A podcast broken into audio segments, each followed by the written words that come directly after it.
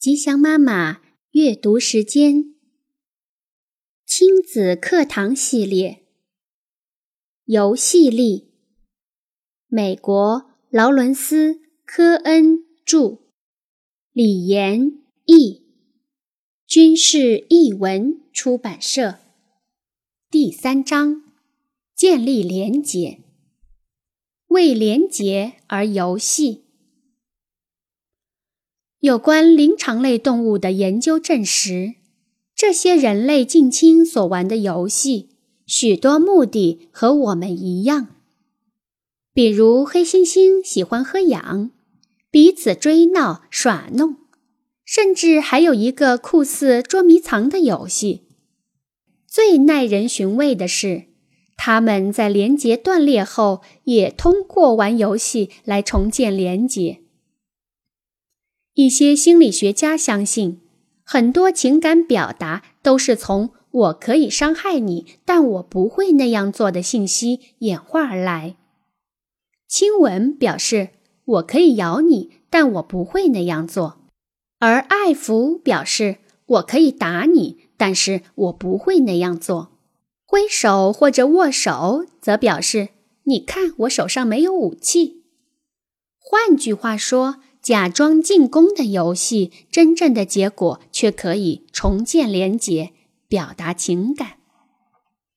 对于年龄很小的孩子来说，模仿他们的镜子游戏是一种完美的连结游戏。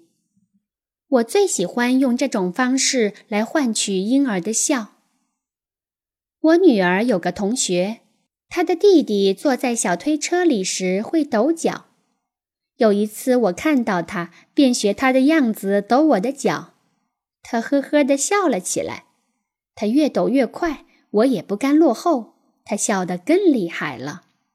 之后，他每次看到我就开始抖脚。他的妈妈会配合地假装道：“嘿，他的腿怎么又这样了？”于是我走过去看，那孩子就拼命地继续抖腿，目的是吸引我。更多的注意。孩子长大之后，他们仍然会玩类似的镜子游戏，只是我们模仿孩子的时候必须小心，别让孩子觉得我们在嘲笑他们。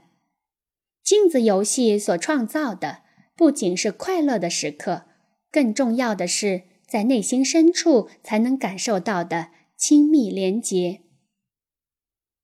对于大年龄的孩子。镜子游戏依然可以适用。我经常学大孩子走路或者站着的样子，尤其对于那些少言寡语的孩子。这样做的一个目的是建立连结，另一个目的是和他们建立同门。当然，首先重要的是千万别让他们觉得是在被嘲讽。不过，在大多数情况下，他们会觉得挺好玩儿，甚至会感到得意。就像第一章中那个露天舞会上的男孩，一开始太拘谨，但经过小小的镜子游戏，不仅克服了害羞，而且还成为领舞者。婴儿通过亲密的连接游戏，甚至可以学到一些抽象的概念。例如因果关系，有一个游戏，婴儿先咯咯的笑，父母继而模仿他的声音，也咯咯的笑，孩子会报以会心的一笑。游戏再高级一点，就是孩子咯咯笑，父母跟着咯咯笑，孩子再咯咯笑，最后大家一起会心的笑。在婴儿能够用手抓住东西之前，他已经紧紧抓住了父母的心。对婴儿来说，最典型的连结游戏就是门猫猫。门猫猫不仅建立了连结，而且还戏剧地玩出了亲密的概念。现在你能看到我，现在你不能看到我，我回来了。它反映了连结和断裂、存在与缺失之间所达到的微妙平衡。这这个游戏对于大人并不那么有趣，因为我知道我们只是用毯子把自己蒙起来了，而我们还是在那里，并没有真的消失。然而，对于婴儿，这个事实却需要他自己一点点的寻味并弄清楚。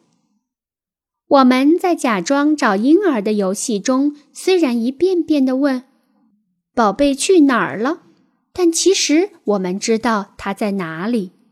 虽然找到他时会故作惊喜地喊道“找到宝贝了”，但其实我们并不惊奇。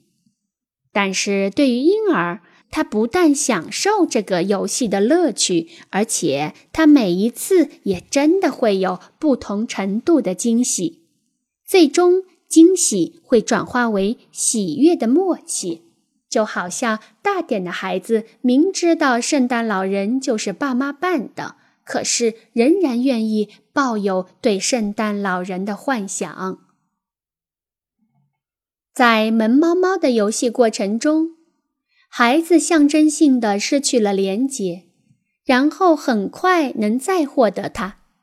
如果你试着用不同长短的时间来蒙住眼睛，例如半秒、两秒或三秒，你会发现某一特定的时间间隔将会带来更大的笑声。